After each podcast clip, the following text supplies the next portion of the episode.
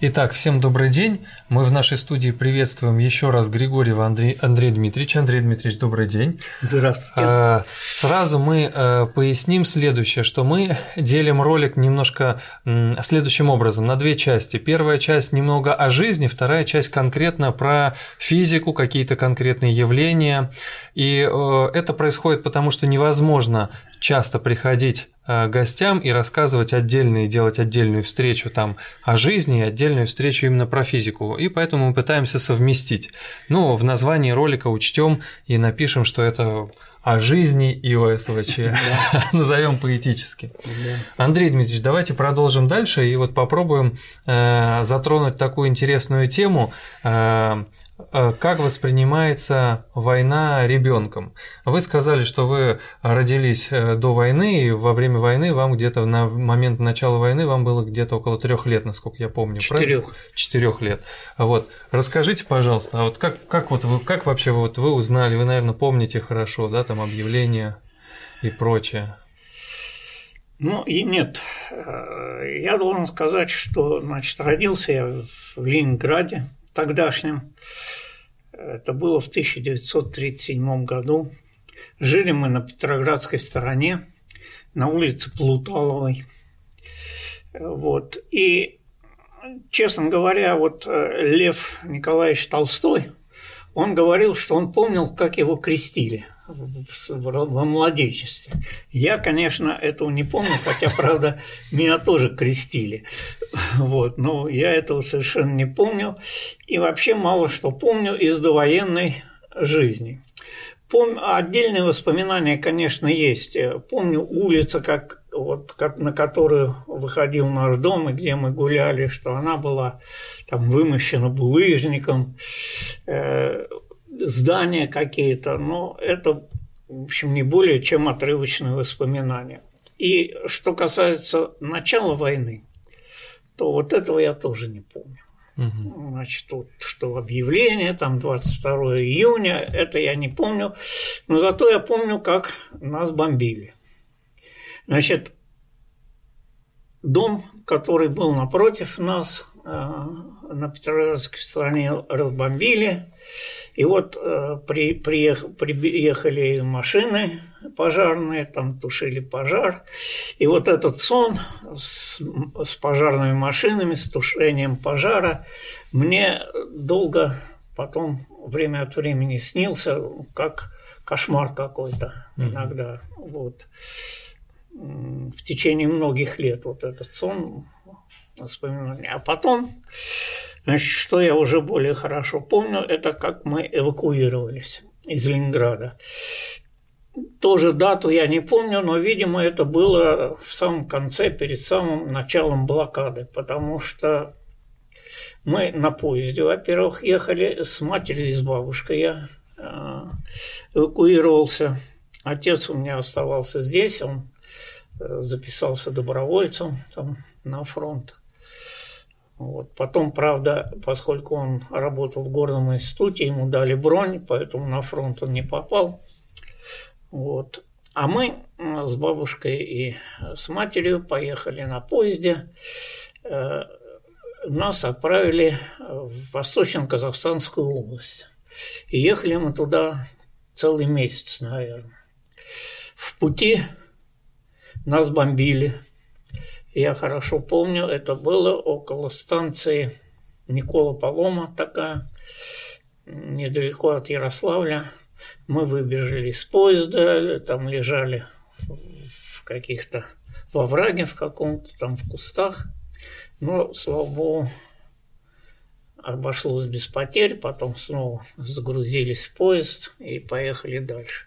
Потом у меня мать заболела дизентерией в поезде – ее должны были снять как э, заразную больную, значит, бабушка ее там скрывала, эту болезнь как-то, и, в общем, удалось сделать так, что ее не сняли. В результате мы благополучно доехали до места назначения. Сначала мы жили там, в Усть-Каменогорске. Потом мать нашла работу на ферме недалеко от этого города.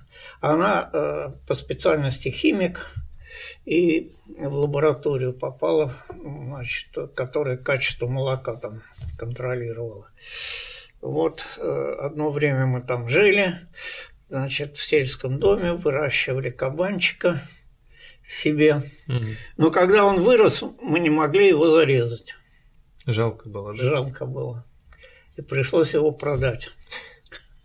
Ну, то есть жизнь текла, в принципе, я так понимаю, своим чередом, то есть нужно ну, было искать вы работу конечно, самостоятельно. было голодно, конечно, было голодно. Потом вот из этой деревни мы переехали в другую деревню, в Белоусовку, там тоже мать работала вот на ферме в э, химической лаборатории, тоже там качество молока. Жили мы там в коровнике, значит, выделили нам такую клетушку рядом с быком через перегородку бык стоял, копытом стучал по этой перегородке. Mm. Вот. Утепляли как-то это место, да? Там ну, это коровник, да? да, там было все ну, достаточно тепло. Вот там мы прожили с 42 -го года по 44 год, даже по 45 -й. А с отцом связь какая-то была? М? С отцом связь была какая-то? То есть вы сказали, что отец-то остался в Ленинграде? Да, ну, была, была связь, да. Он остался в Ленинграде, потом он э, эвакуировался уже по дороге жизни и в Свердловске оказался. И вот там он работал в горном институте в Свердловском. Вот. Но связь была, конечно. Вот. Но, конечно, было очень голодно. Мы там бегали, собирали какие-то э, эти самые луковицы диких растений ели, еще чего-то ели. В общем, было довольно э, голодно. Несмотря на то, что жили вроде на ферме, но ни молока, ни мяса мы, конечно, не видели с этой фермы. Единственное, что иногда нам доставалось, это, извините, бычьи яйца. Угу. Понятно, супер деликатес. да, варили. Вот. Потом, правда, стало получше Потому что и до нас даже в такую глухомань дошел этот ленд-лиз. Значит, продукты, тушенку, правда, мы не видели, но яичный порошок был, какие-то еще там продукты были. Ну, тушенка иногда очень редко, но тоже попадалась. Потом стали вещи появляться. Скажем, матери, мать получила из Америки такую очень красивую, на мой детский взгляд, кофточку какая-то вся в полосках, разноцветная была. Вот, он. Интересно. Самое интересное было, значит, мы там, ну, мальчишки, появились американские машины. Значит, вот Виллис, потом там Додж, грузовая машина. Мы за ними бегали, значит, смотрели на них. То есть даже вот в такой глуши этот э, ленд-лиз мы почувствовали. И, в общем, потом легче стало. Ну, а зимой, конечно, вот катались на лыжах самодельных. Летом я там научился на лошади ездить. Правда, лошадь меня скидывала пару раз. Без травм? Да. ну, хорошо. Ну, как-то обошлось. Вот. Ну, а потом уже в конце 45 -го года вернулись обратно в Ленинград, и отец вернулся в Ленинград.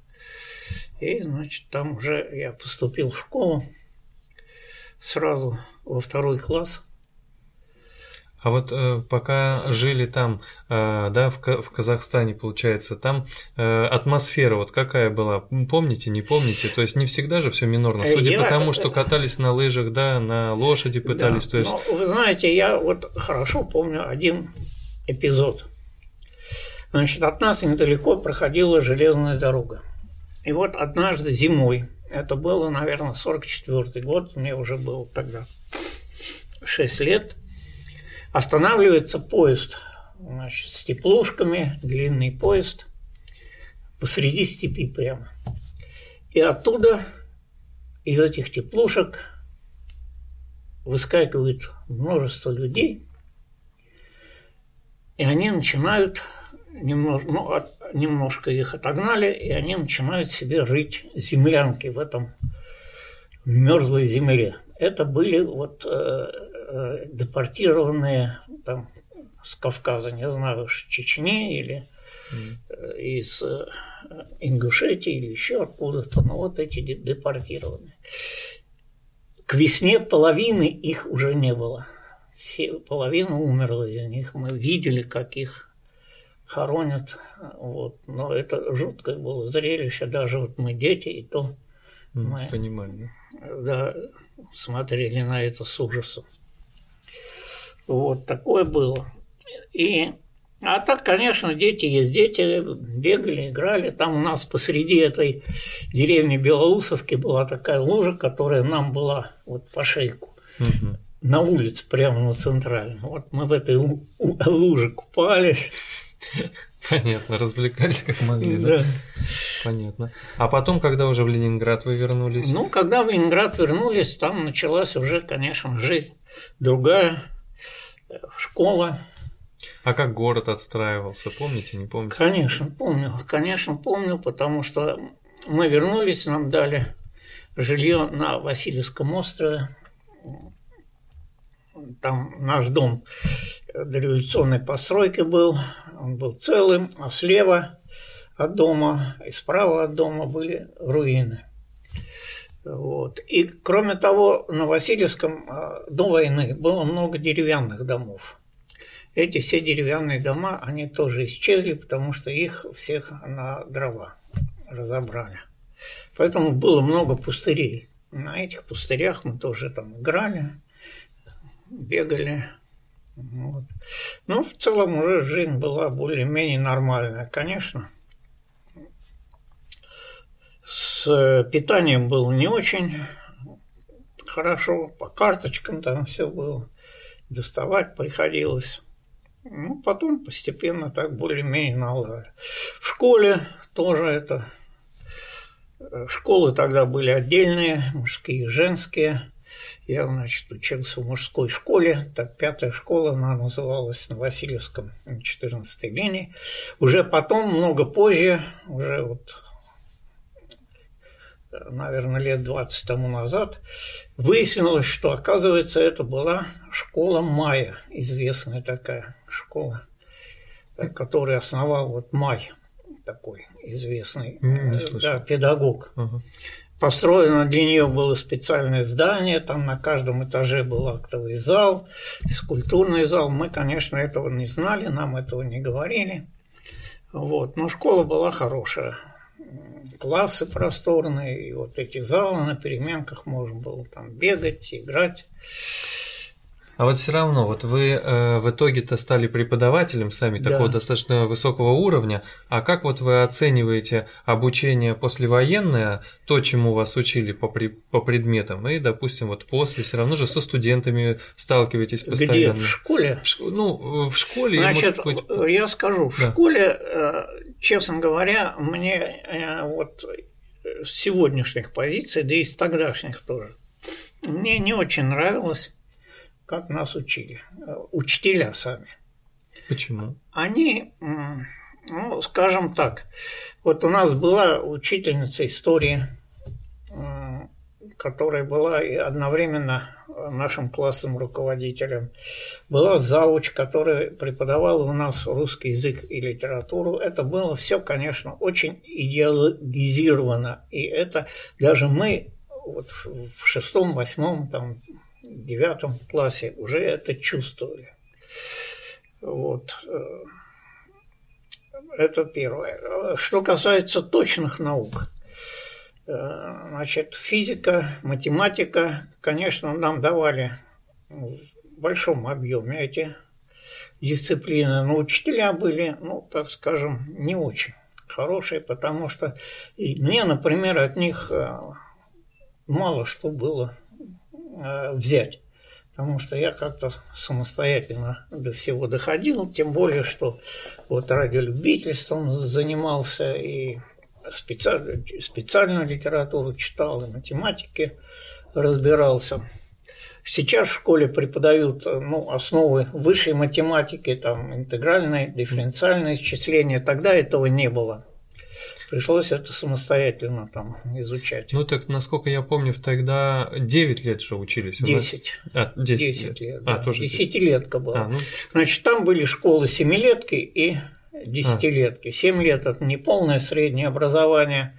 И можно было после семилетки идти еще три э, года учиться в десятилетке. Но наша школа была десятилетка, поэтому там автоматически мы с седьмого попадали в восьмой. Но восьмой класс к нам добавили еще из других вот этих семилеток еще несколько человек. Нет, ну так послевоенное время, может быть, не так просто преподавателей подобрать было там определенного уровня Ну, какого-то конечно, тоже на да. это скидку делать надо. Потому что многие преподаватели это были бывшие э, военные, бывшие офицеры, и возможно, что и знаний у них было не очень много. Мгм. Вот. Но тем Значит, не менее кому-то же надо. это И было. многие ребята наши, вот из нашего класса, они это почувствовали на вступительных экзаменах уже в институт, что чего-то там не хватало. Ну то есть, а вы получается справились э, просто потому, что сами много занимались, да? Ну, во-первых, сам, потом, а во-вторых, у меня медаль была. А с медалью тогда без экзаменов принимали. А, понятно. А вот э, если, ну мы в прошлый раз немножко поговорили про школьный период, а вот Да. если вернуться именно к университету и э, вот непосредственно к ЛТИ, то есть вы поработали немножко в физтехе в свое время, но потом все-таки Да. вернулись в ЛТИ, и вы вот сразу попали на кафедру, которая, собственно говоря, сейчас представляете, или не сразу? Ну, я расскажу, как это было. Мгм. Значит, по, после окончания института меня направили в физтех. Значит, ну, как одного из лучших там студентов. Ну, фактически из нашего выпуска я один туда попал. А у нас было 8 групп тогда выпуска, вот, э, факультет электронной техники. Много. Ну вот два года я поработал в физтехе, и я понял, что в той лаборатории, куда я попал, мне там делать нечего. Э, Такой у нас был начальник. Начальник был Наум Моисеевич Рейнов такой. Ну, своеобразный человек, так осторожно скажем. Я попытался перейти в другую лабораторию, значит, но э, этот самый Наум Моисеевич категорически мне это Отказ. отказал. А без согласия начальника перейти в другую лабораторию тогда было невозможно. Тогда я вообще уволился из физтеха, пошел э, работать э, в э, так, предприятие, почтовый ящик 917. Вот, ну там и зарплата была побольше, и работа интересная, связанная со СВЧ. Вот. А там а, меня нашел преподаватель с нашей кафедры, на которой я кончал, и у которого я писал диплом, Евгений Георгиевич Волков. Значит, на какой-то конференции я там уже от, э, делал доклад от предприятия, ну, и он предложил мне идти в аспирантуру на кафедру. И, я согласился. Я согласился, и не проработав и года в этом ящике, я вернулся на кафедру. И вот с тех пор там я в институте. Это произошло в 62 году, и вот с 62 года значит, я там сначала учился в аспирантуре, а потом с 66 года уже работал. И это получается, что э, ну, направленность, основная направленность это СВЧ и Да. все вокруг этого, да? Да. А можете тогда рассказать вот этот самый интересный период, потому что, насколько я знаю, тогда же период развития вакуумных приборов был достаточно такой мощный, Да. и получается, что кафедра-то э, была такой ведущей, так сказать. Значит, я должен сказать, что кафедра наша – это кафедра радиотехнической электроники, факультет электронной техники, он тогда так назывался, сейчас он называется факультет электроники.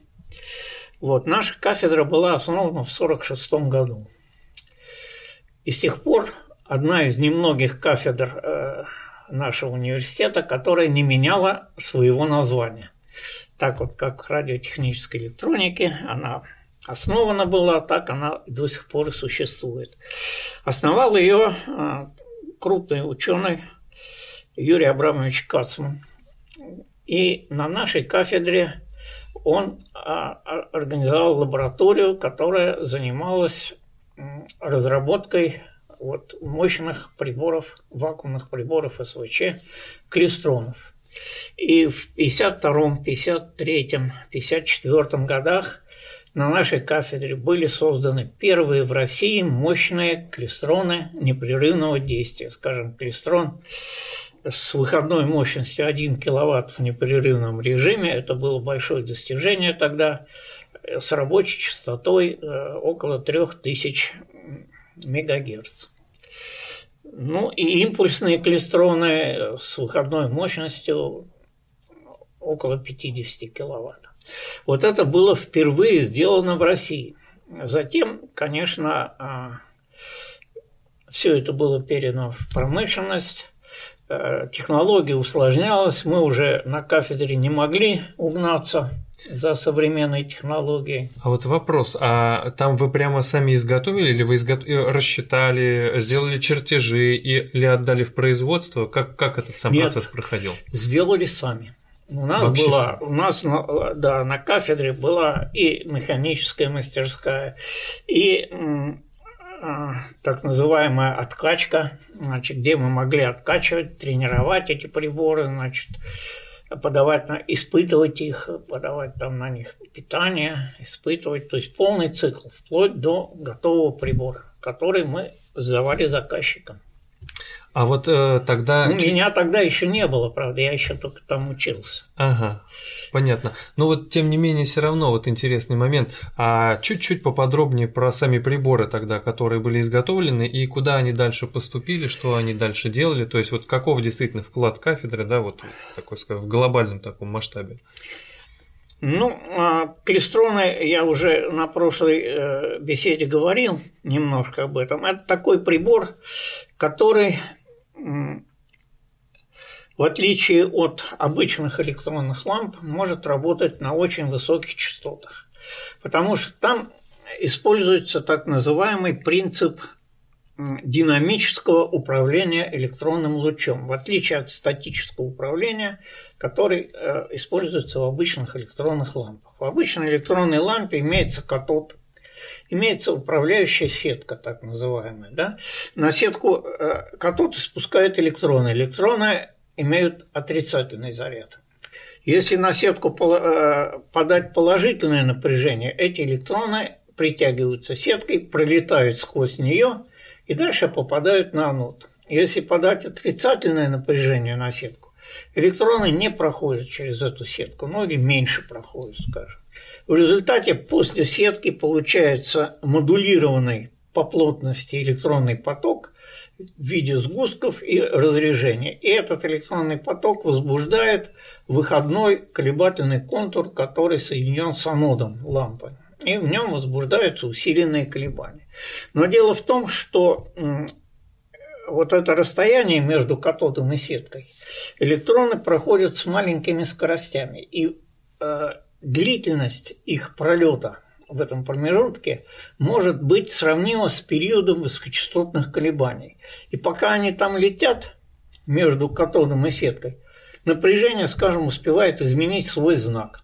Вместо того, чтобы их притягивать, оно начинает их отталкивать. И в результате э, усиление пропадает, значит, эффект пропадает. Вот в клестроне там делается по-другому. Там сначала электроны ускоряются до больших скоростей, а потом они проходят через промежуток, в котором э, существует высокочастотное напряжение. Они проходят этот промежуток с большой скоростью, поэтому то же самое расстояние они проходят за гораздо меньшее время. И, соответственно, это время оказывается много меньше, чем период. И э, действие вот этого переменного напряжения, оно, э, оно, достиг, оно, э, так сказать, получает, ну, как надо. Угу. По выходе из этого зазора электроны оказываются модулированы по скорости. Одни движутся немножко быстрее, те, которые прошли этот промежуток, когда там действовало положительное напряжение, а другие немножко медленнее. И дальше они по инерции сохраняют эти свои скорости. И в результате те, которые прошли, э, имеют более быстрые скорости, они начинают догонять более медленные электроны. И тоже образуются уплотнения, сгустки. Ну, как я уже говорил, как машина на шоссе, когда там одна машина медленнее других идет. Вот эти сгустки, они попадают в зазор другого резонатора и возбуждают в нем усиленное колебание. Вот э, такая очень упрощенная схема работы этого клейстрона. И поскольку э, значит, время пролет там маленькое из-за высоких ускоряющих напряжений, он может работать на достаточно высоких частотах. Этот прибор был изобретен в 1937 году братьями Вариан в Америке. Ну и с тех пор, вот он и до сих пор он все совершенствуется. Ну, а вот в 50-е годы на кафедре, получается, там уже была какая-то вариация, да, на эту тему? Да, значит, вот в 50-е годы мы еще, у нас еще было, была возможность делать приборы не только клистроны, но и другие. Вот у нас заведующий кафедрой в то время был Александр Данилович, профессор Александр Данилович Сушков. Сушков. Да, он занимался э, созданием э, генераторов сверхкоротких импульсов.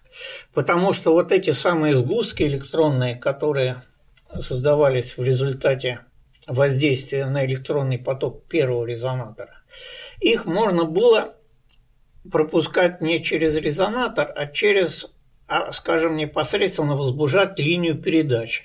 И тогда получался очень короткий импульс. И вот эти сверх, э, генераторы сверхкоротких импульсов э, Александр Данилович значит, э, создал.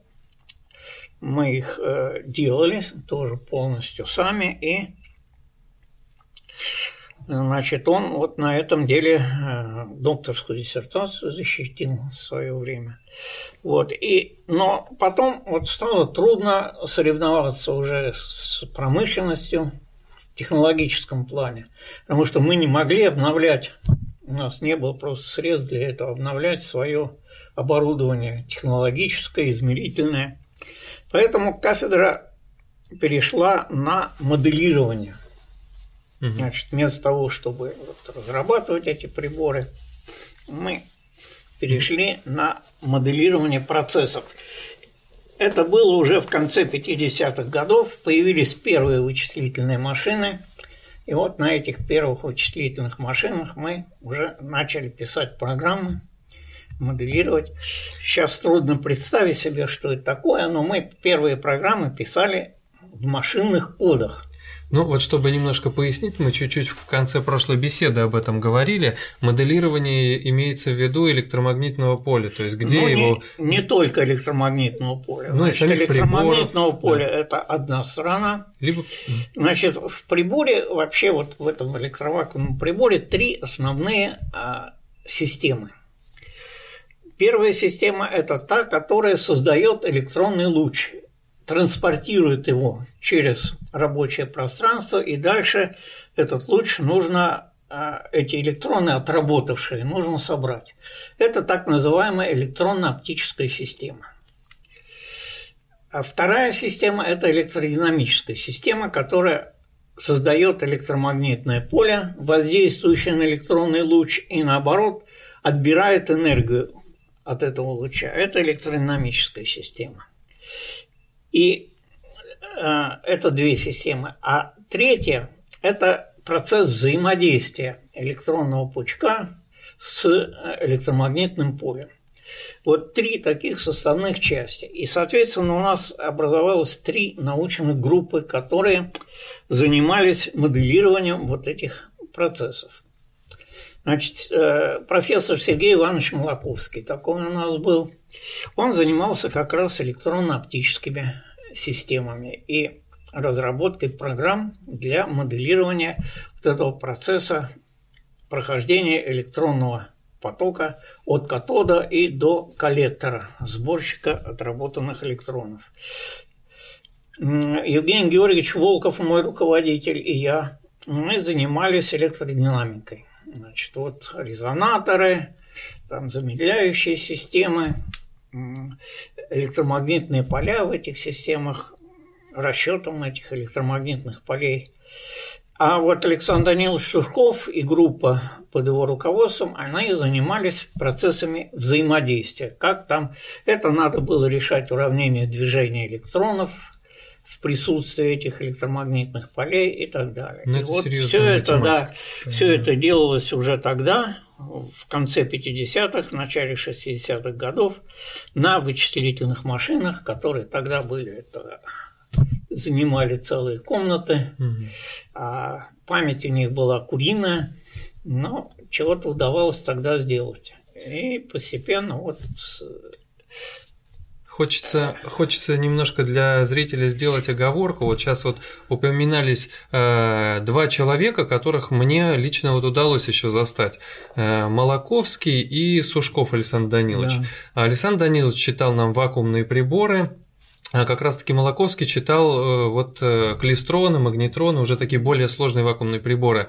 И это был 2006 год, и, к сожалению, э, с этого времени там люди уже ушли из жизни. То есть, если бы чуть-чуть раньше можно было сделать эм, такую тематику в интернет-пространстве, возможно, мы бы могли еще с ними э, дополнительно о чем-то поговорить. Но, к сожалению, люди вот уходят, и поэтому большая удача, что к нам э, приходят сейчас такие люди, как вот Андрей Дмитриевич, Александр Иванович, поэтому э, сильно просим в комментариях не ругаться. Слава богу, что мы можем разговаривать на эти темы и вспоминать вот эти вопросы, как вообще развивалась наша электронная промышленность, электронная техника. Поэтому давайте продолжим. Вот эти вот, получается, это вот у нас основные три э, системы, связанные с моделированием. Но моделирование это всегда, я, насколько я понимаю, это такая достаточно серьезная математика на границе с физикой, да? да? да. А вот расскажите, пожалуйста, вот немножко про это, потому что не всегда понятно, э, что это значит. Э, что, то есть это действительно там решение определенного рода уравнений. Это очень серьезная подготовка математической. Получается, что здесь уже на грани с теоретической физикой Э, идут вопросы, да, и дальше результаты уже передаются физикам-практикам для проверки э, и там уже конструирования непосредственно приборов. Вот чуть-чуть разверните нам, пожалуйста, вот эту тему. Ну, что здесь можно сказать? Действительно, сейчас а, математика играет очень большую роль. Не только как самостоятельная дисциплина, но как основа для теоретической физики. И сейчас выделилась самостоятельная область физики, так называемая вычислительная физика. Потому что физика и математика настолько переплелись, что их уже разделить практически невозможно. И говорят, что физики-теоретики – это э, по существу математики. Особенно это э, справедливо для квантовой механики, для астрофизики. Потому что там, кроме как э, математическим анализом, трудно что-то сделать. Мы не можем взять там звезду и что-то с ней там сотворить. Мы можем только наблюдать ее и строить какие-то модели и, сам, и смотреть, соответствует вот динамика развития этой модели тому, что происходит в реальности или нет. И на этом основании вот, э, говорить, правильная эта модель или неправильная. То же самое, ну, может быть, не в таком глобальном масштабе, происходит и в области электроники. Значит, и в области полупроводниковой электроники, и в области вакуумной электроники сейчас очень большая роль отводится моделированию процессов, которые происходят э, в полупроводниках, в вакууме, в плазме и в других средах.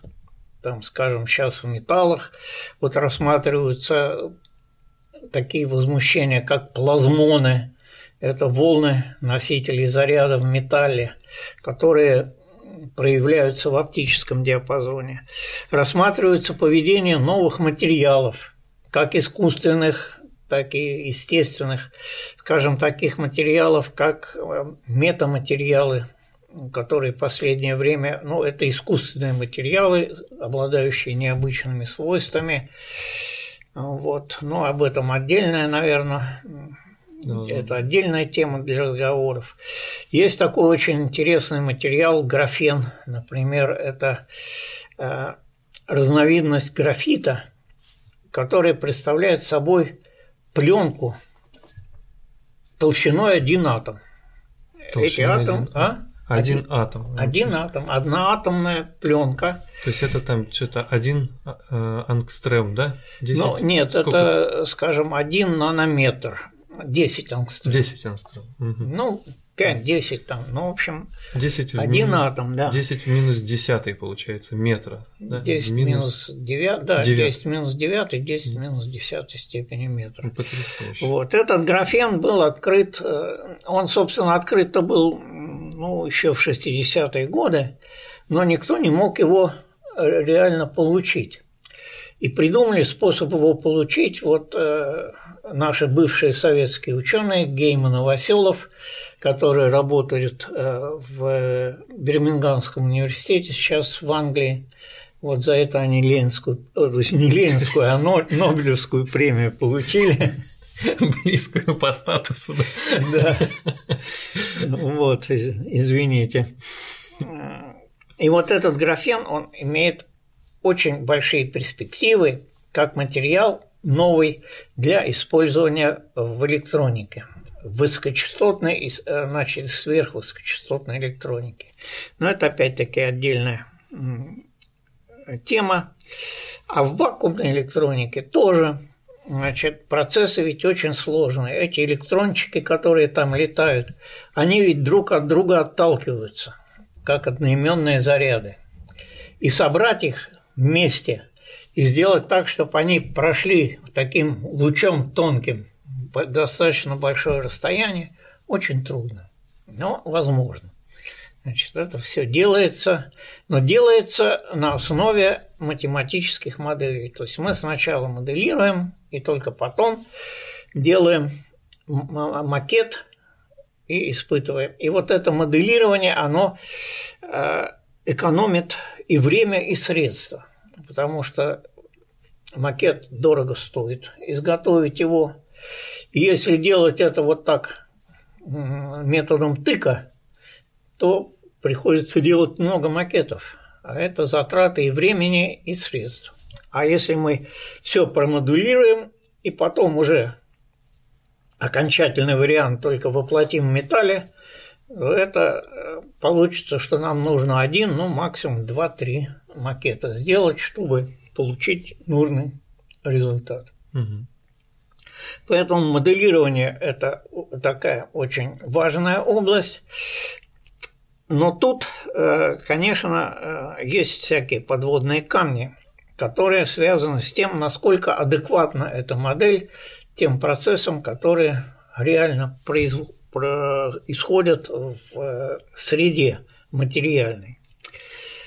И для того, чтобы вот эта адекватность э, сохранялась, нам нужно более сложные модели, все более сложные модели создавать, а это требует больших вычислительных ресурсов. Но слава богу, что у нас э, вот эти вычислительные ресурсы, скорость вычислений и объем памяти они растут быстро. Закон Мура, так называемый, действует еще пока.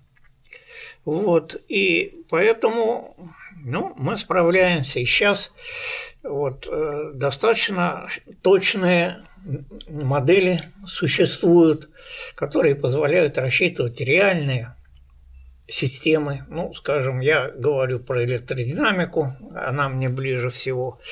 Реальные модели с различными материалами, э, с. Э, значит, и металлами, и диэлектриками, и с излучением во внешнее пространство. В общем, адекватные такие модели, которые все-таки мы можем просчитывать за ну, разумное время. Скажем, на хорошем компьютере персональном это занимает ну, минуты или там десятки минут, скажем так. А как вот получается в 90-е годы достаточно же не просто а, э, как бы непростая ситуация была, в том числе и с вычислительными мощностями, вообще с, с финансированием. Как вот э, переживали вот эти вот процессы перестройки и 90-е и прочим прочее? Значит, я на это скажу следующее. Значит, вот эти трудности, о которых вы говорили, они начались раньше. Они начались еще в конце 70-х годов, еще когда жив был СССР, но уже тогда значит, средств на перспективные разработки оказывалось все меньше и меньше. И естественно, что тогда и э, вычислительные машины были малодоступны. Значит, мы арендовали вычислительные машины в различных организациях, скажем, ходили по ночам туда считать, скажем. Вот, или там прибегаешь в наш вычислительный центр, там все расписано по 10 минут, 10 минут что поделаешь, ничего не успеваешь сделать, а тебя уже просят выйти. В общем, проблемы были, конечно. И надо сказать, что уже вот э, с начала 70-х годов уже начался вот так называемый застой. И наука, она как-то стала уходить для наших руководителей на второй и на третий план. Поэтому вот идеализировать это э, время советское, я думаю, не стоит. По крайней мере, вот ну, в нашей были, области. Были взлеты, были падения, да, но какие-то да. вещи упускались в том числе. Да, да, одно время, вот, скажем, в 60-е годы действительно там быстро развивалось э, вширь, по крайней мере. Возникали новые научно-исследовательские институты, вот, в частности, тот, в который я из Пестеха перешел, э, которые занимались вот ферритовыми устройствами и так далее. Но и в то время мы, конечно, во многих областях отставали от Запада существенно, особенно в области полупроводниковой электроники, в области кибернетики, конечно, которая была, так сказать, под запретом многое время, долгое время. Вот. Так что идеализировать вот это время не стоит. Понятно. Потому что я прожил при советской власти большую часть жизни, я скажу, что нет. Я уж не говорю о том, что вообще э, продукты исчезли. Угу. Там с пол, на полках же ничего не было, пустые были полки. Причем это началось еще при советской власти. Mm. Еще в, в Москве, в Ленинграде еще что-то было, а в, в провинции вообще ничего не было. Вот в Поволжье я часто там был в командировке в Саратове. Например, в 80-х годах, там, в 80-м, там уже были талоны на мясо, на что. Недаром говорят, что, э, анекдот такой, что такое длинное зеленое пахнет колбасой, да? Не знаете? Не знаю. Электричка. Понятно. Понятно. Ну вот, а если возвращаться именно к науке, то есть э, как двигались-то тогда, то есть как э, справлялись с трудностями, то есть что делали а, тогда, то есть э, профиль-то, профиль-то вычислительные, получается, вычислительные системы, да, решения. Да. Ну, тогда были, модели. да, персональных компьютеров не было, были вот большие вычислительные машины, на них работали. Ну, вот удавалось. Значит, что-то было у нас в институте, вычислительный центр там был. А, стояли машины, там Минск-32. Вот, это аналог IBM 370. Вот. Э, арендовали время, тогда это принято было, там в гостином дворе стоял, там был вычислительный центр вот, для торговли, там стояла вычислительная машина Бессон, наша отечественная. Вот там ночью туда приходили на ночь, считали там а вот, вот э, а вот дальше профиль уже, если э, подходить ближе вот к настоящему, э, то есть когда уже стали появляться вычислительные машины такие, на которых уже можно более-менее считать, тогда как, куда направление движения кафедры развития? Как ну, а значит, понимаете, все определялось вычислительными ресурсами, значит, памятью и производительностью. Естественно, мы, мы принимали, э, брались за те задачи, которые реально можно было решить. И, скажем, вот в конце 80-х годов ну, под моим руководством была разработана такая программа «Азимут». Это расчет электромагнитного поля в аксиально-симметричных резонаторах, которая э, была внедрена в большинстве вот, предприятий электронной промышленности Советского Союза. И в некоторых предприятиях она до сих пор работает. Вот. Конечно, а, те программы отличались от сегодняшних, прежде всего, интерфейсом, потому что тогда не было экранов, на которых все это можно было изобразить и в виде графиков, и в виде каких-то а, диаграмм. А это были полосы бумажные с миллионом цифр, в которых еще надо было разбираться. Ну, вот так вот. Ну, постепенно вот появились сначала одни машины, потом другие машины. Ну, мы адаптировались к этому. Новые делали программы, новые э, интерфейсы современные. И вот сегодня э, та программа вот РФС, о которой я уже рассказывал, она отвечает современным требованиям всем. Это сказать, имеется графическая оболочка, имеется вычислительное ядро, имеется так называемый постпроцессор, который выводит информацию в нужном для тебя виде или сохраняет ее там в файлах и так далее.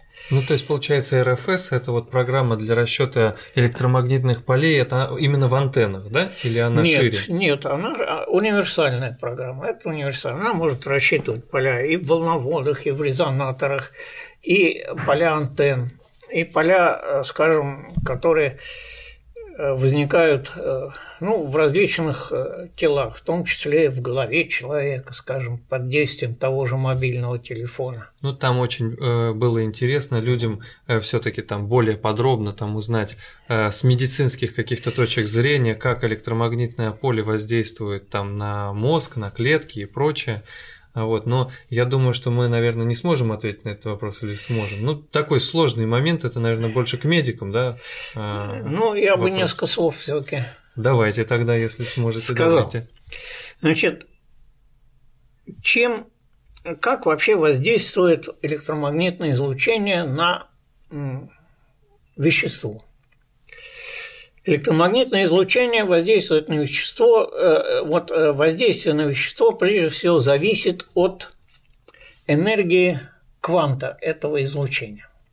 Если эта энергия достаточна для того, чтобы ионизировать атом или молекулу, это так называемое ионизирующее излучение. И оно может сильно повредить, скажем, биологическим объектам, потому да. Можно вмешаться. Давайте тогда немножко, может быть, совсем сначала. То есть, грубо говоря, тело человека – это набор химических элементов. Э, ну, так да. вот, если вот совсем примитивные клетки, это такие минимальные вот уже такие образования. Да, ну, а клетки из молекул Да, состоят. клетки из молекул, и там у нас в организме присутствуют, собственно говоря, вот эти э, элементарные частички, о которых, собственно говоря, и идет ну, речь. Атомы, да, да, атомы, молекулы. Да. И когда на нас светит электромагнитное поле, да, э, да, эти вот элементарные частички внутри, там, если вот это руку ты подносишь под излучение, то там теоретически может что-то быть там ионизировано, вот как. Э, это зависит от, от энергии кванта. Если ее да. достаточно, чтобы это сделать, чтобы это сделать, да. тогда это ионизирующее излучение. Вот к ионизирующим излучениям относится рентген и гамма-излучение, которое возникает, в частности, ну, при атомном взрыве. И вот это вредные, они э, излучения, которые э, портят вот биологические ткани. Поэтому рентген не рекомендуется проходить там раньше, э, чаще, чем раз в год, например. Ну, вот флюорография. Вот. А энергия кванта зависит от частоты. Вот энергия, э, частота рентгеновского и тем более гамма-излучения, она очень высокая, поэтому энергия кванта высокая. Вот когда мы переходим в более низкий диапазон видимого света, еще более низкие инфракрасное излучение, терагерцовое, микроволновое радио. У этих всех излучений энергии уже не хватает для ионизации. Это так называемые неионизирующие излучения, поэтому вот такого непосредственного вреда они не приносят. Но облучение любым, в том числе и вот таким малоэнергетическим излучением, оно приводит к повышению температуры. Значит, э, за счет поглощения излучения э, температура ткани повышается. Ну, то есть клеточки начинают там быстрее двигаться. Ну, там, да, просто и... повышается угу. температура у вас. Угу. И если эта температура возрастает сильно, то это тоже плохо, потому что белок начинает свертываться при температуре 50 градусов.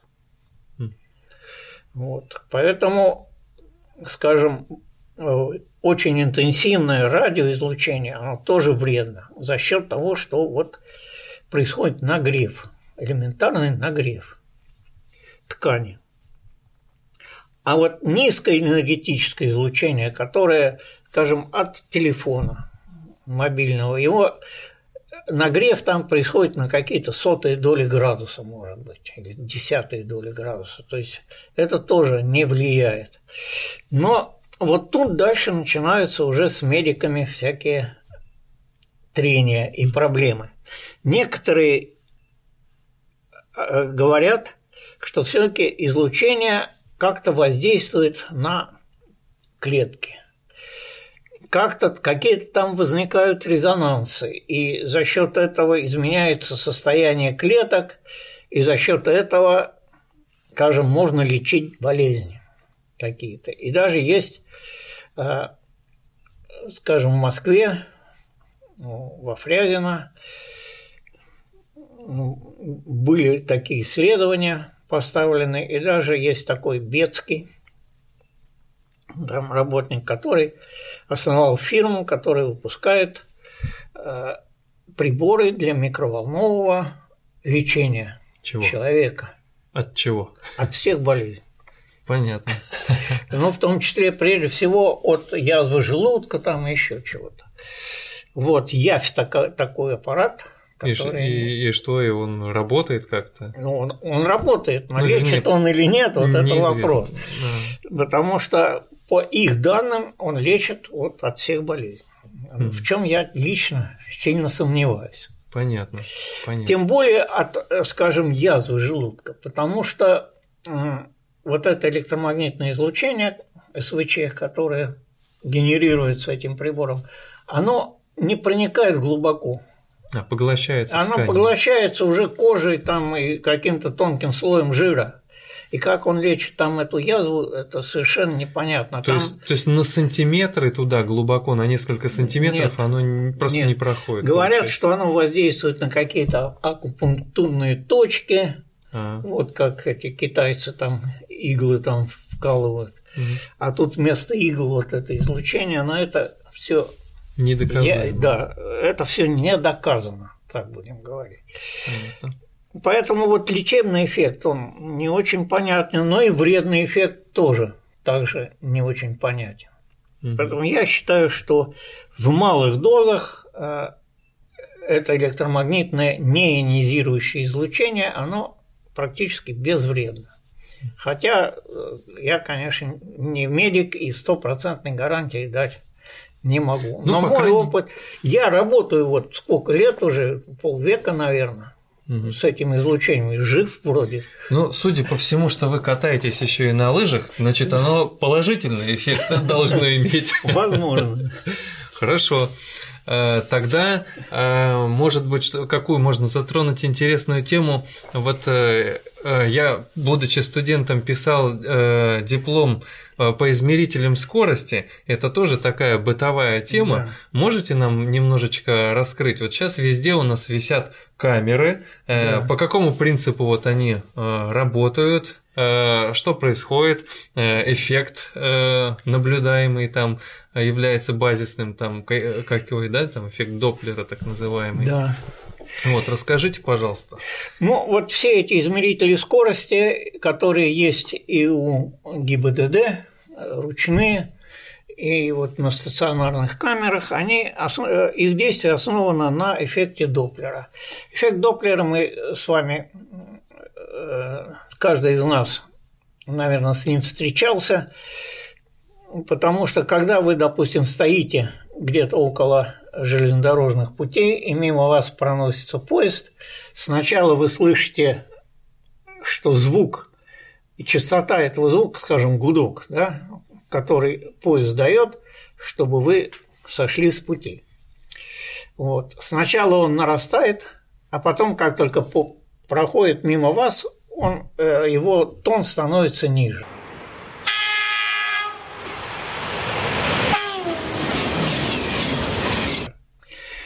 вот это и есть эффект Доплера, что частота сигнала она зависит от относительной скорости наблюдателя и источника звука. Вот на этом эффекте и основан, основан действие этих радиолокационных измерителей скорости. Значит, посылается сигнал, он отражается от движущегося, от движущегося объекта, вот, и в зависимости от скорости этого объекта, частота принятого отраженного сигнала оказывается отличной от той, который был послан. И вот эта разница, она пропорциональна скорости. Так измеряется скорость, причем довольно точно. Ее можно измерять, потому что частоту можно измерять достаточно точно. И с какой точностью вот нам э, приходят штрафы, допустим, вот превысил я, и мне пишут 70 км в час. Это вот с какой точностью погрешность там? Плюс-минус? Ну, вы знаете, это зависит от аппаратуры, конечно, но э, в принципе точность порядка 1 км в час угу. может быть. Ну, вам дается 20 километров в час. Зазора. Зазора, да. То есть я езжу на 75. На 75, понятно. По городу. Понятно. А вот э, э, ставят антирадары, допустим, которые. Да. То есть это просто приемник, который сообщает, что тебя сейчас освещают вот этим электромагнитным сигналом, правильно? Нет. Значит, это просто тебе, да, тебе сообщают что тебя освещают, и ты, соответственно, снижаешь скорость. Но это не антирадар, это просто детектор. Mm. А антирадар, он посылает сигнал. Обратно. Вот получает, да, и посылает обратно сигнал, и э, он заглушает отраженный от э, машины сигнал. И в результате вот этот э, измеритель скорости, он не понимает, с каким сигналом работать. А, то есть и он шлет выдает... еще один сигнал, получается. Да, да. И вот эти, э, кстати, запрещены. Угу. Вот эти приборы, которые антирадары, которые угу. создают помехи. А, то есть это просто э, э, шумовой сигнал, который ну, не шумовой, немножко. да, он там определенной частоты, угу. которая дает неверные показания по скорости. Там 200 км в час, там, допустим, или наоборот, там какой-нибудь ноль. ноль угу. да. Кого-то там, я помню, в интернете было, кого-то там прислали э, штраф за то, что он ехал со скоростью там 250 километров в час по городу. Причем чуть ли не на «Жигулях». Понятно. Ну, то есть средства э, борьбы э, с подобными вещами ездить по правилам. Да. Вот э, еще вешают диски, вот эти DVD-диски, да, а на стекло, которые тоже отражают ну, как-то не знаю, но толку от этих дисков, по-моему, мало. Ну, может быть, говоря. они могут, типа, расчет на то, что они могут в сторону отразить да, куда-то сигнал, да? да? Но все-таки э, их-то площадь маленькая по сравнению с площадью маш... Э, лобовой площадью машины. Ну, либо есть еще э, э, дурацкое предположение покрыть свою машину каким-нибудь э, материалом, да. который бы либо опять же изменял отражение, да, либо поглощал. Или но поглощал, это... да. Ну, это для из, любителей. Из разряда фантастики, да, такой супертюнинг. Не, ну почему? Можно покрыть, но будет ли такая машина ездить? Ну да. Хорошо. Ну так, это мы развлеклись немножко. Да. А вот э, мы немножко поговорили про работу клестронов. Но у нас есть такие более сложные приборы, да, мы не, уже э, не успели в прошлый раз их затронуть, магнитроны. Вот э, давайте немножко в эту сторону пойдем и расскажите, как вообще э, эти приборы развивались и в советский период, и э, что благодаря им мы можем сейчас иметь. Значит, магнитрон действительно это очень важный прибор, он наоборот более простой по сравнению с клестроном. Он э, состоит из двух всего частей. Это медный анод, в котором сделаны прорези, и катод. То есть фактически это диод. То есть это два металлических, э, две металлических пластины. Да, но один внутри другого, такая коаксиальная конструкция. Вот. Э, катод в центре, ну, это простейшая конструкция, сейчас, конечно, есть более сложные, но в простейшем виде это вот в центре цилиндрический катод. Этот цилиндрический катод окружен массивным медным анодом, в котором сделаны прорези резонаторы. И поскольку это простая такая, и да, и все это помещено еще в магнитное поле. Вот. И поскольку это такая простая конструкция и дешевая, и весит мало, и габариты у нее небольшие, то она очень подходит для э, использования в радиолокаторах, скажем, самолетных или там э, ракет, э, в ракетах или тогда в других подвижных целях. И вот изобретение этого магнетрона многорезонаторного, оно очень интересное. Значит, прежде всего, надо сказать, что вот в 1939 году у нас в Ленинграде, кстати, Алексеев и Мулеров, такие были они, создали вот этот многорезонаторный магнетрон, который отдавал 300 ватт мощности. Это в 10-сантиметровом диапазоне. Это было на порядок больше, чем в то время могли дать все другие источники. Но это была модель, это был макет стеклянный прибора с постоянной откачкой. То есть его нельзя было непосредственно использовать как прибор. Но, тем не менее, вот это была первая такая ласточка, что называется. Вот. А теперь перенесемся в Англию. Вот в Англии э, это было очень актуально, потому что в 1939-1940 году англичане сражались вот с немцами. Была так называемая битва за Англию, когда немцы там каждую ночь фактически совершали налеты на английские города. И очень важно было вот в условиях плохой видимости ночью бороться с этими немецкими налетами. И вот в сороковом году, весной сорокового года, в, опять же, в Бирмингамском университете такие ученые Рэндалл и Бут, они вот, видимо, независимо от Алексеева Мулерова, они создали этот магнетрон, но это уже был отпаянный прибор, а, который отдавал мощность вообще киловатт. Очень много. Э, вот в этом 10-сантиметровом диапазоне это на два порядка больше, чем все, что было раньше. Это был прорыв, конечно. Англичане в то время не могли организовывать, э, организовать массовое производство этих приборов. Поэтому Америка еще не вступила в войну. Значит, СССР тоже не воевал еще в то время. Поэтому, но тем не менее, англичане э, значит, решили переправить этот прибор в Соединенные Штаты со специальной миссией – значит, погрузили туда несколько образцов этих в самолет приборов. Это был самый ценный груз, как они говорят, который когда-либо переправлялся через океан.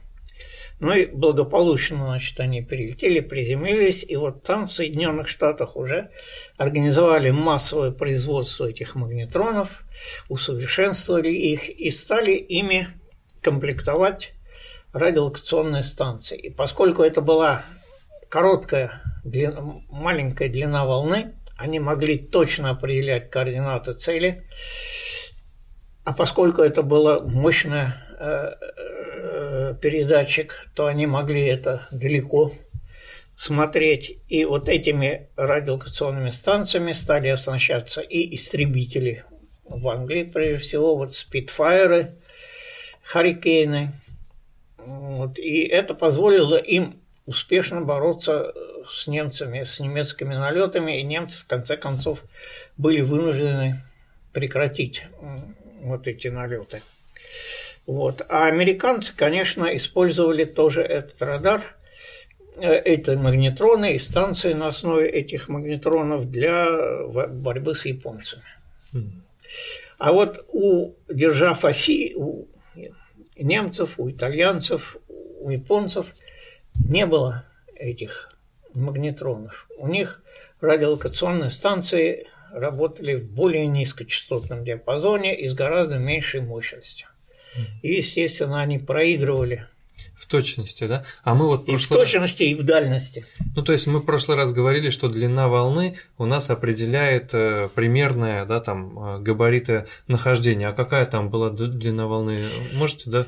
10 сантиметров. То есть это получается вот э, на уровень точность обнаружения? Нет. Или это погрешность? Нет, так прямо нельзя сказать. Дело в том, что вот это, скажем, точность определения координат цели, она, она определяется характеристиками луча. Угу. Вот сколько градусов, там, допустим, раскрыв этого радиолокационного луча по одной плоскости и по другой плоскости. А вот этот раскрыв, он зависит не только от длины волны, но и от размеров антенны. Угу. Фактически от отношения э, размера антенны к длине волны. Угу. Поэтому, если вы сделаете маленькую длину волны, вы для получения того же, скажем, узкого луча можете использовать более маленькую антенну.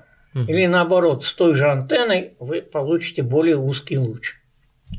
Вот на самолет нельзя поставить антенну там диаметром 10 метров. Она должна в носовом обтекателе там располагаться. Поэтому там очень важно иметь высокую частоту, чтобы при маленькой антенне получить направленный, узконаправленный луч.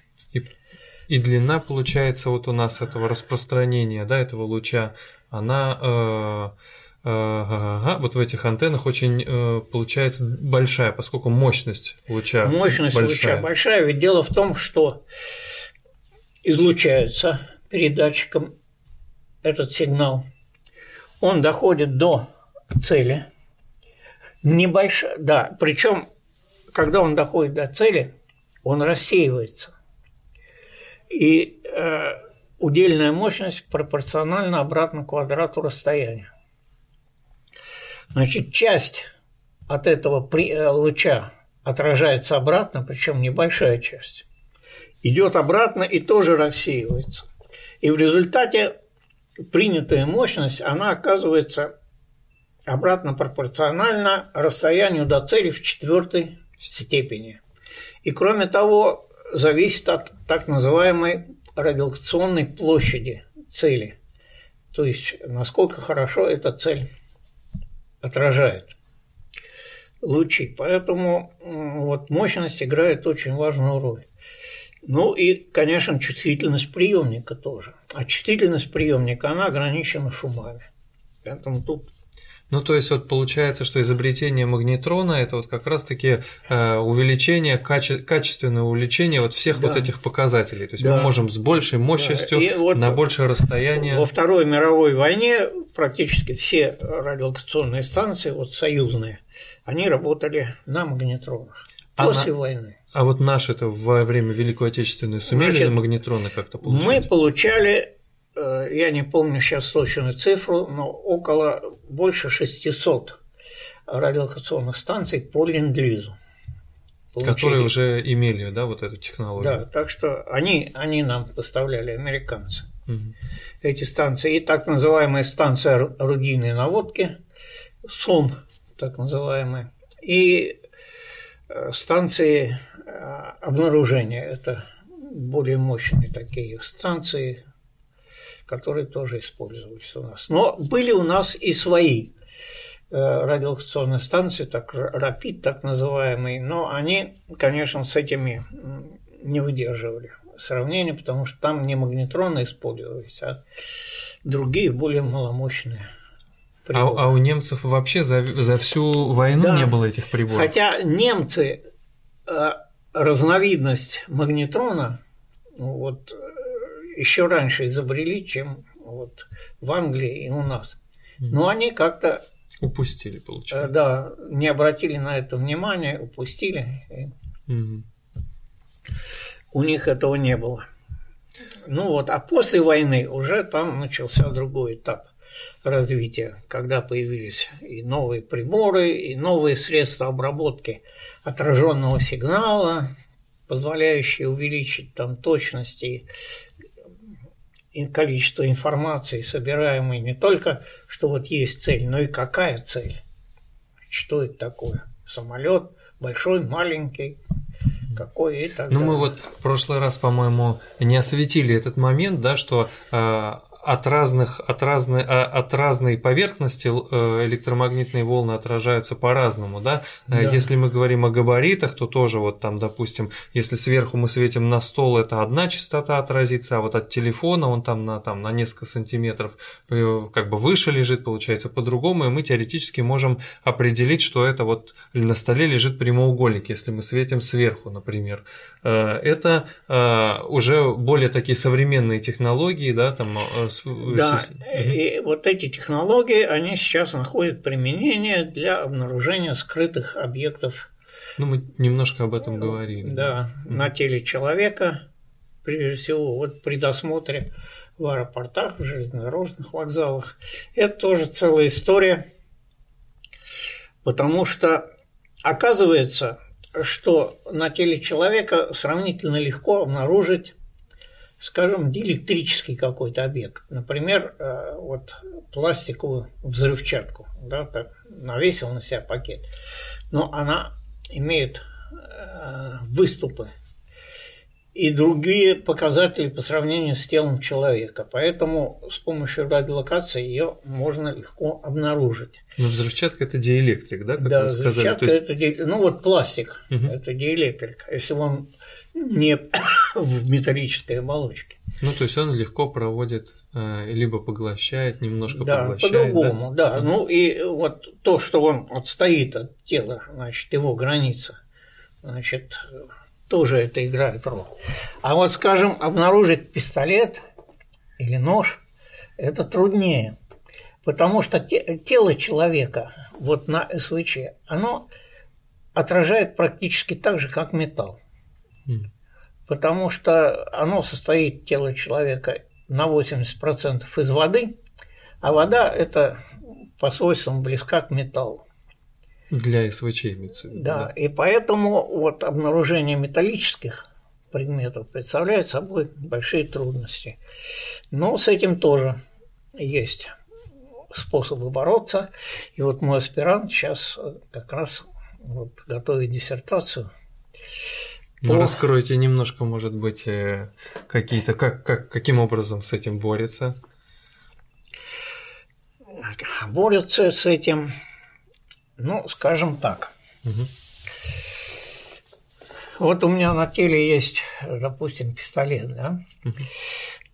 Мы облучаем и человека, и этот пистолет волнами определенной поляризации. Это значит, что вектор электрического поля расположен там в какой-то определенный, а, а, направлен определенным образом. Так вот, оказывается, что на ребрах и на углах металлического предмета происходит изменение вот этой поляризации. Отраженная волна отражается по-другому, поворот плоскости поляризации. И вот эта так называемая кросс-поляризация используется для обнаружения этих объектов. Но это нужно хитро, значит, сделать так, чтобы можно было вот этот эффект обнаружить. Для этого нужны специальные приемники, специальные антенны и так далее. Вот. Угу. Этим как раз вот мой аспирант занимается под моим руководством достаточно успешно. Первые образцы уже используются вот такого оборудования в аэропортах Турции и Израиля. Назовем фамилию аспиранта, давайте. Мещеряков. Сергей. Успешных, успешных, успешных вам результатов работы, Сергей. Да. Вот, Сергей, но единственная проблема состоит в том, что он очень занятый человек. К сожалению, приходится часто быть в командировках вот, по внедрению этим делом, и на написание диссертации времени остается мало. Ну, даст Бог, даст Бог. Да. А материал уже у него собран. Угу. Здорово, интересно очень.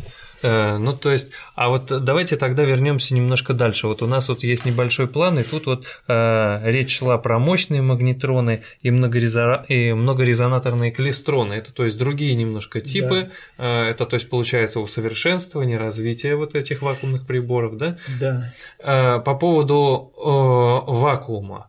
То есть, наверное, тоже стоит немножко рассказать. Э, э, были вопросы, как электро... вообще может ли электромагнитное поле распространяться в космосе, вот космос, вакуум, вот эту тему тогда нам раскройте, пожалуйста. Ну, мы звезды видим вообще. Видим.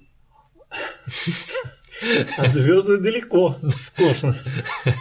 От них свет идет, а свет это электромагнитное излучение. Ну, а радиотелескопы они принимают не только видимый свет, но они принимают и радиоизлучение от тех же звезд, от галактик и от других космических объектов.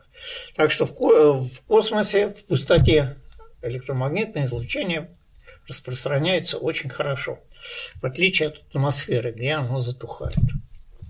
Ну, соответственно... А поэтому, а... да, извините, да. поэтому вот современные э, радиотелескопы, они либо в космосе находятся, вот э, телескоп Хаббл, да, который летает уже 10 лет. Сейчас еще Коперник запустили, еще запустили. Либо, если это на Земле, то это высоко в горах. Вот в Чили высоко в горах на высоте 5000 метров расположена целая серия ради... целая группа радиотелескопов, 18 штук с огромными антеннами, которые туда на высоту 5000 метров с трудом завезли. Но сейчас они там работают, и они, конечно, большую часть атмосферы уже под собой имеют, и условия для наблюдения там очень хорошие. Ну, то есть там уже сигнал не гаснет, получается, да. ну, меньше гаснет. Понятно. Ну, то есть, а в вакуумных приборах, соответственно, откачивается весь воздух, все пылинки, частички, ну, да? Вакуумные приборы, им вакуум нужен для чего? Для того, чтобы там электрончики э, не сталкивались с молекулами газа, а свободно распространялись. Для этого нужно, чтобы давление газа было очень маленькое, чтобы на своем пути от катода и до коллектора электрон не встретил на своем пути йон или атом вот этого остаточного газа. Ну вот и, соответственно, давайте тогда немножко вот и раскроем э, про более усложненные вот эти многорезонаторные э, клистроны, да, э, и вот у нас тут рисуночки есть, э, катоды, вот их виды, современные клистроны. Не знаю, будет ли это интересно нашим слушателям. А мы, если что, мы просто все это обрежем и все.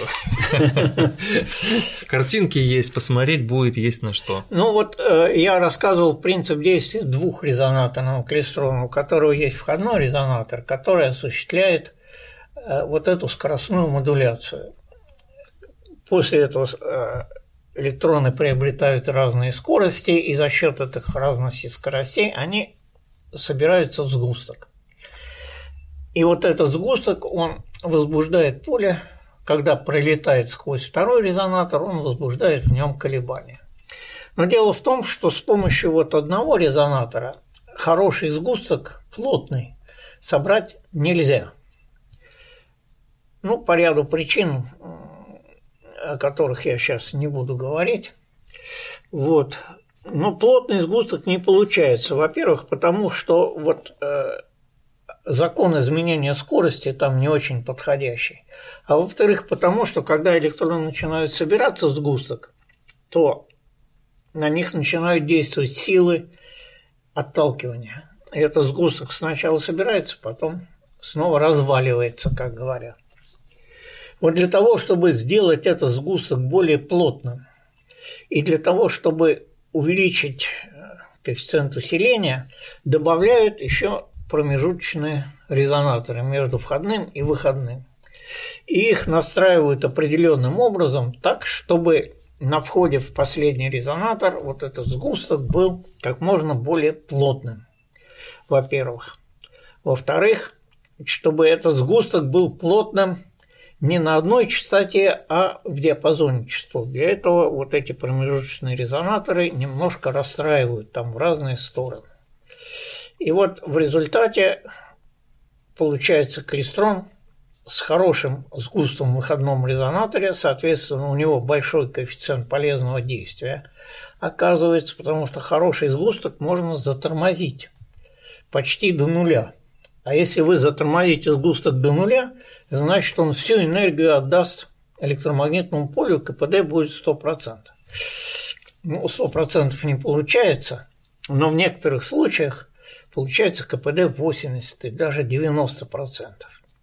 Вот недавно я э, был на защите оппонента у э, товарища, который работал в ЦЕРНе, кстати сказать, несколько лет, и там э, работал над созданием вот высокоэффективных клистронов для линейных ускорителей.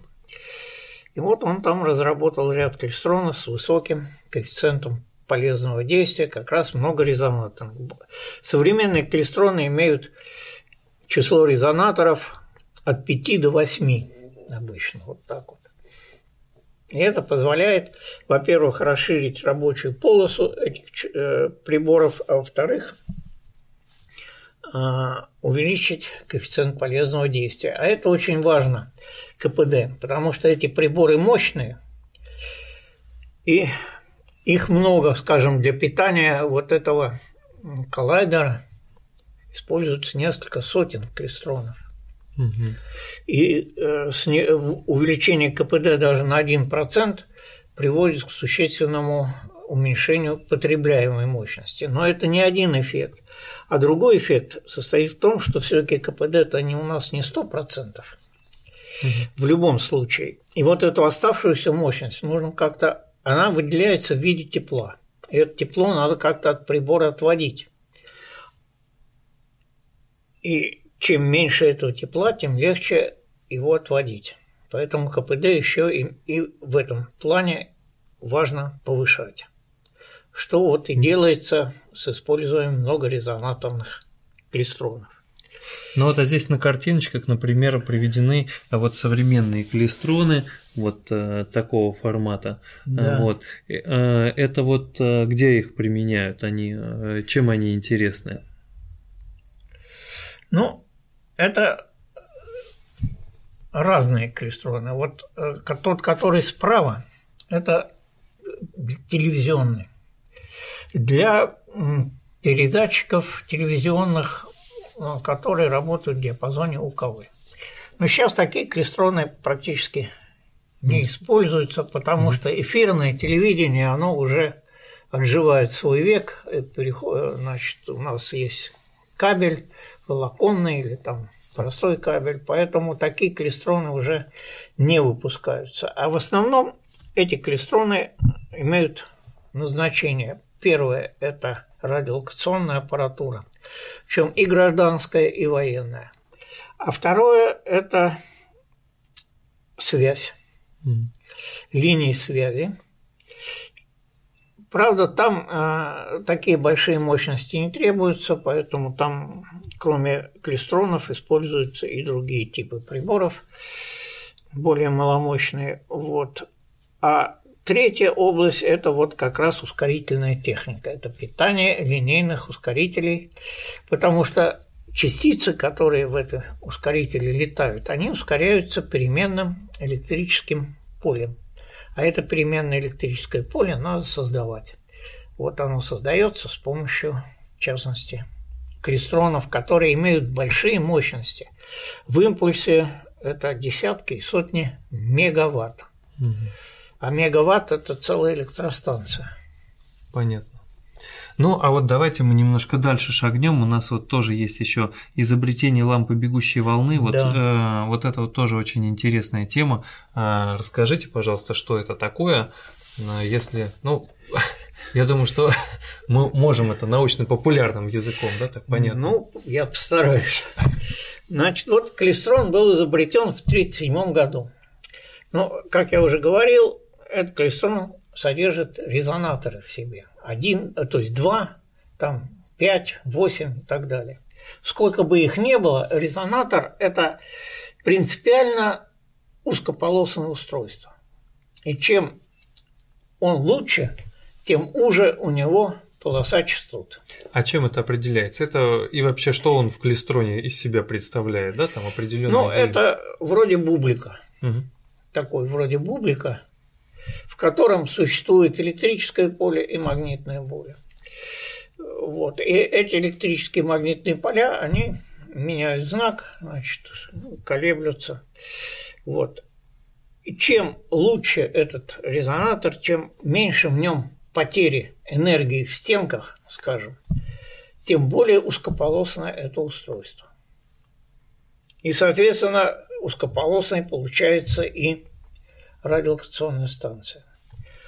А по мере того, как эта радиолокационная техника развивалась, требовалась более широкая полоса.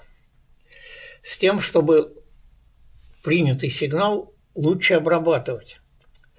Принятый сигнал, он же приходит на другой частоте от движущейся цели, как мы говорили. А крестрон, если он узкополосный, он не может принять. Поэтому потребовалось широкополосное устройство. И вот а, появилась такая идея вообще отказаться от резонаторов. Революционная, видимо. Да. Значит, появилась такая идея вообще отказаться от резонаторов. В резонаторе за счет того, что вот поле там резонирует, там даже слабый сигнал возбуждает сильное поле за счет вот этого резонанса, да, когда он в резонансе. И это сильное поле даже на коротком пути, оно достаточно э, э, сильно воздействует на электронный поток. А тут возникла идея, ладно, мы откажемся от резонатора, пусть поле будет слабое, но пусть оно действует на электроны в течение длительного времени. И тогда мы получим как бы тот же самый эффект. И вот вместо того, чтобы поставить резонатор, мы поставили линию передачи, в которой волна движется с той же скоростью, как и электроны. И поэтому она, они движутся вместе, как бы неподвижно относительно друг друга находятся. И то же самое э, замедляющее поле и ускоряющее поле волны оно действует на электроны, пусть оно слабое, но оно действует в течение длительного времени, в течение нескольких десятков периодов. И поэтому возникает тот же самый эффект скоростной модуляции, изменения скорости, группировки и отбора энергии. Вот это идея ламп, лампы обратной волны, э, бегущей. бегущей волны. Лампа бегущей волны, которая была реализована вот тоже в Англии в 1942 году. Вот. И тут э, что важно? Электроны не могут двигаться со скоростью больше, чем скорость света. Да? А на самом деле при тех напряжениях, которые применяются в приборах СВЧ, они двигаются в 5-10 раз медленнее, чем свет. И, соответственно, вот эта электромагнитная волна, она тоже должна быть медленной она должна не со скоростью света двигаться, как это обычно бывает, а медленно. А для этого вот придумали специальные так называемые замедляющие системы, которые замедляют эту электромагнитную волну. И вот когда эти самая простая система замедляющая – это спираль. Значит, в первом приближении можно считать, что волна бежит по проводнику спирали со скоростью света, а вдоль оси спирали она бежит медленнее, потому что значит, пока она пробегает один оборот по проводу, по э, оси она продвигается на расстоянии всего шага навивки. Mm. Это вот самая простая, но есть более сложная система. Mm-hmm. Вот эта идея лампы бегущей волны. И они оказываются, оказываются очень широкополосными приборами.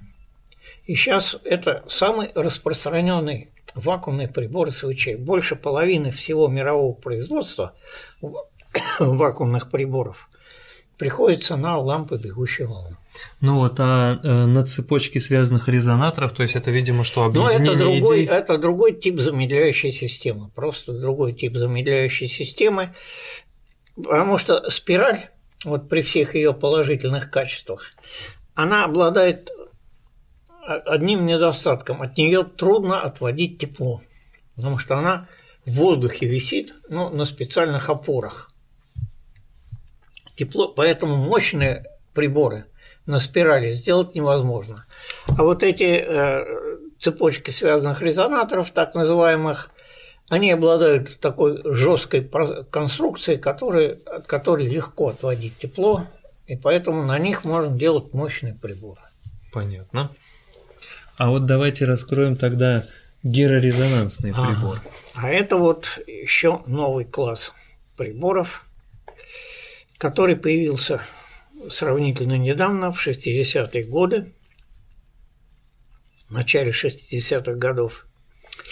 Значит, проблема обычных приборов, вот клестронов, ЛБВ, там, магнетронов и других аналогичных приборов состоит в том, что их размеры должны быть соизмеримы с длиной волны. Если мы длину волны уменьшаем в два раза, размер резонатора уменьшается в два раза, все размеры, а площадь в четыре раза.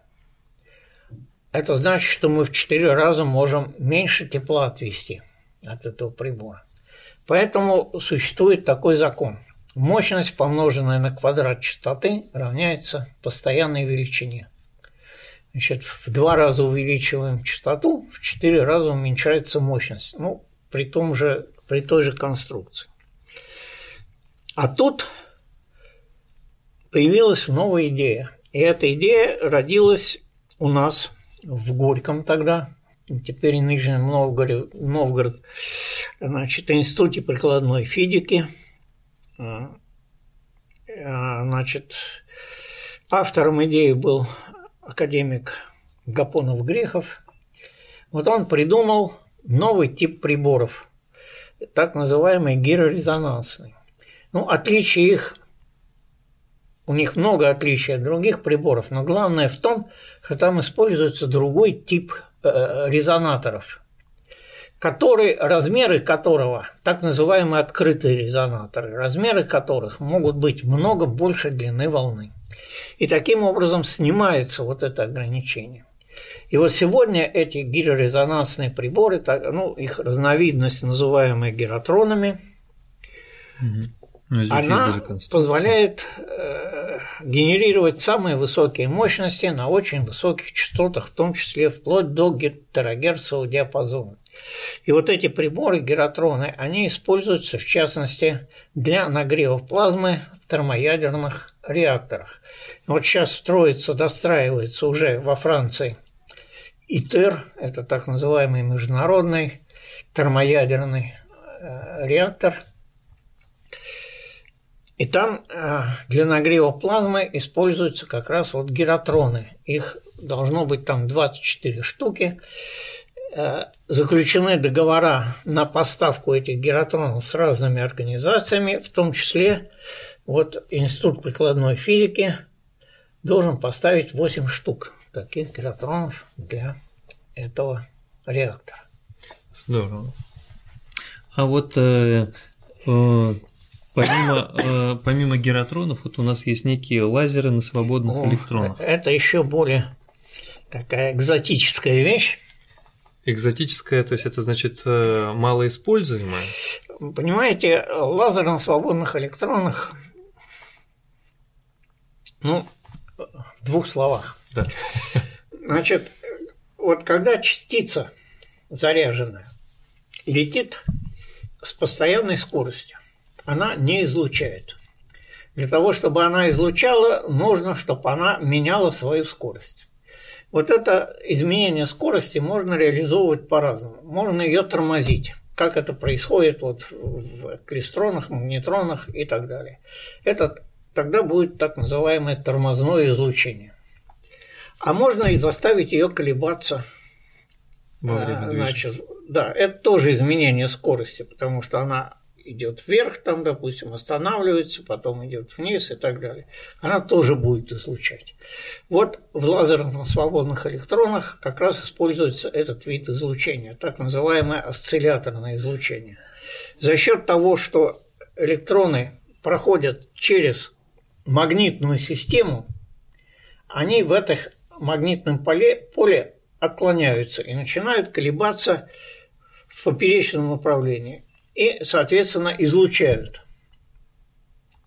А за счет эффекта Доплера, поскольку они движутся с большой околосветовой скоростью, частота этого излучения оказывается много больше, чем частота их колебаний. И может, э, скажем, быть и в терагерцовом диапазоне, и даже в более высокочастотном диапазоне. Вот это идея лазера на свободных электронах. Свободные, потому что они не связаны с, атомов, с атомами, и там нет переходов между уровнями, там, как в атоме там несколько, или в молекуле, а они вот колеблются за счет магнитного поля. Это свободные электроны. А лазер, потому что принцип действия аналогичен действию лазера, только на других частотах. И вот э,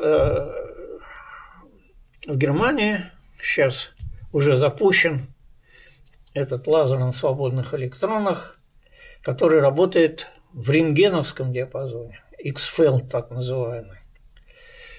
То есть не только в терагерцовом и не в видеум, а еще в более высокочастотном диапазоне. Но это, конечно, не прибор. Это целая громадная установка, тот же XFEL. Да, а у нас есть лазеры на свободных электронах в Новосибирске.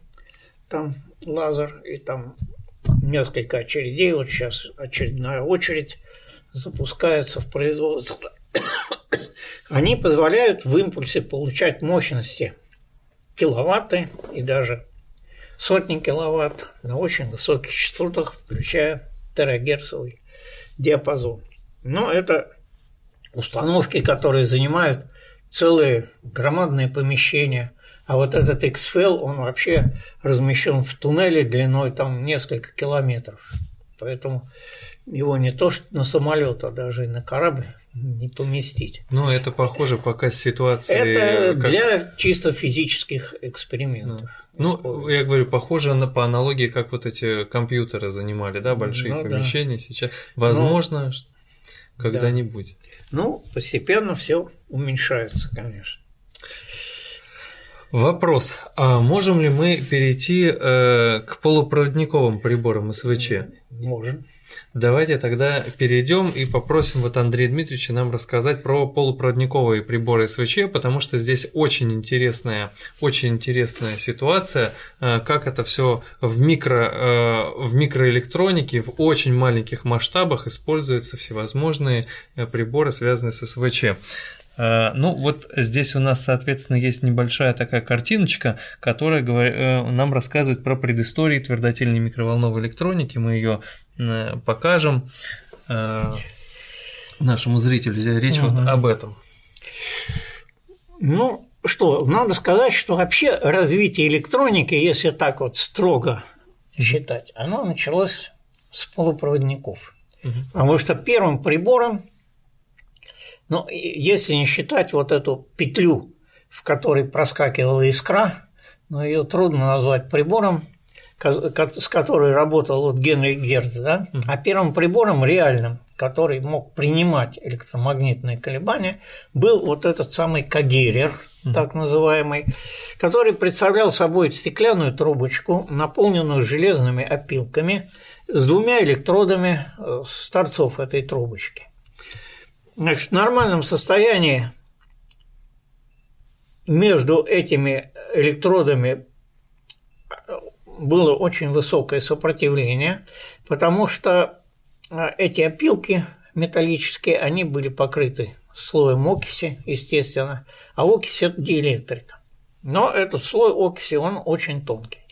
Под действием электромагнитного излучения между отдельными опилками возникали микропробои, значит, слой окиси нарушался, и сопротивление резко падало. Вот это был первый прибор, который использовали, и по существу это был, ну, если не полупроводниковый, то твердотельный прибор уж точно. Там использовалась и электрика, и металлы. Вот. Затем появились так называемые кристаллические детекторы, которые использовали, которые представляли собой вот э, кристалл полупроводника, к которому присоединялась игла. Игла, и вот вместе контакта этой иглы с полупроводником возникал выпрямляющий эффект. Значит, сейчас мы бы сказали, что это барьер шотки. Тогда этих слов не знали, как не знали и слова полупроводник – но, тем не менее, такие приборы вот с начала 20 века уже начали использовать для э, детектирования электромагнитных излучений и используют вплоть до настоящего времени, конечно, уже другой конструкции. Значит, это уже настоящий полупроводниковый прибор. А затем появились различного вида уже после Второй мировой войны появились различные виды полупроводниковых приборов, диодов. Вот эти же самые кристаллические диоды, смесительные диоды. В 60-х годах появились приборы, которые способны были и умножать частоту, и генерировать частоту. Это так называемые лавино-пролетные диоды, диоды Гана. Ну, а в 1947 году было э, изобретено, был изобретен транзистор, транзистор Шокли, Братей, вот, э, в Bell Laboratories. И это э, был начало новой, новой эры. Сначала эти транзисторы не могли работать на высоких частотах, но постепенно, потому что в транзисторе вот этот эффект взаимодействия электронов с электромагнитным полем происходит в так называемой базовой области. И от толщины этой базовой области зависит максимальная предельная частота. Потому что время пролета носителей заряда в этой базовой области определяет максимальную рабочую частоту или период колебаний. А электроны и дырки – носители заряда в полупроводнике и вообще в твердом теле движутся в миллион раз, ну не в миллион, но в тысячу раз медленнее, чем в вакууме. И поэтому нужно либо делать очень маленькие эти вот это, длину этой базовой области, либо ограничиваться низкими частотами. Ну и вот постепенно, по мере усовершенствования технологии изготовления, все упирается в технологию, Значит, появились, во-первых, новые виды полупроводниковых э, приборов, в частности, полевые транзисторы, кроме вот биполярных, которые первоначально были.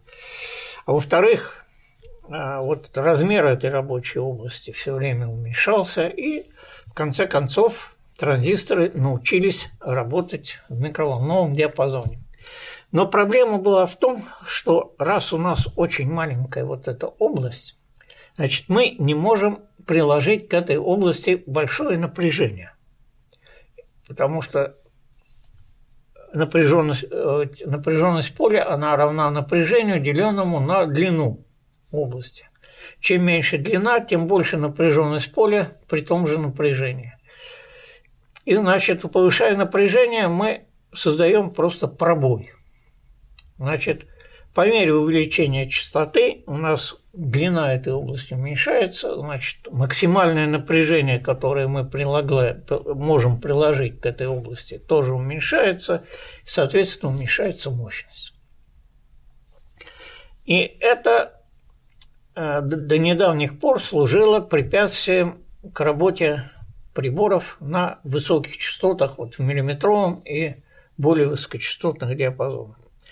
Решение было найдено путем перехода к так называемым широкозонным полупроводникам, то есть материалам, которые имеют большую ширину запрещенной зоны, зоны между валентной и зоной проводимости. Ну, здесь, видимо, уже нужно да. открывать новую вот. лекцию. Но во всяком, Но... случае, во всяком случае оказалось, что у этих новых типов полупроводниковых материалов к ним можно прикладывать гораздо большее напряжение. И, соответственно, при той же ширине рабочей области мощность с них снимаемая получается на порядок больше. И вот современные транзисторы СВЧ на вот этих широкозонных полупроводниковых материалах, таких как нитрит галлия, а, карбид кремния и алмаз. Вот алмаз, оказывается, тоже полупроводник с очень э, хорошими свойствами. Потому что кроме того, что он обладает вот очень э, высоким пробивным напряжением, больше, чем все другие материалы, он еще очень хорошо отводит тепло. Его теплопроводность в пять раз больше, чем теплопроводность меди. То есть медь – самый хороший проводник тепла из металлов. Ну или серебро, ну близко. А этот в пять раз лучше проводит тепло. Поэтому вот э, алмаз – это очень перспективный материал для создания полупроводниковых приборов. Но тут еще очень много надо работать, чтобы реализовать вот это его потенциальное преимущество. Но в принципе вот этот прорыв использования широкозонных материалов, он сдвигает рабочую частоту полупроводниковых приборов уже к началу терагерцового диапазона. Ну, а терагерцовый диапазон, это вот мы в прошлый раз говорили, да, это вот то, куда сейчас все стремятся попасть. Ну, все не стремятся, но многие. Ну, многие. Понятно. Я предлагаю на сегодня нашу беседу закончить. Про полупроводниковые приборы это такая сложная тема. Возможно, да. мы, может быть, отдельную встречу посвятим ей, да, если вы согласитесь к нам еще раз прийти, потому что это очень сложно, нужно очень много э, терминов пояснять, что такое электроны и дырки. Да. Э, да, зо... Вообще, как устроен полупроводник. Как устроен полупроводник, да, там запрещенная зона, валентная зона, вот. зона проводимости. Еще можно где... было бы поговорить про графен, о котором я упоминал. Да. То есть у нас поводов для следующей беседы достаточно. Ну, посмотрим, да. Поживем, увидим. Хорошо. А на сегодня все. Э, надеемся, что данная беседа будет очень интересна для зрителя. До свидания.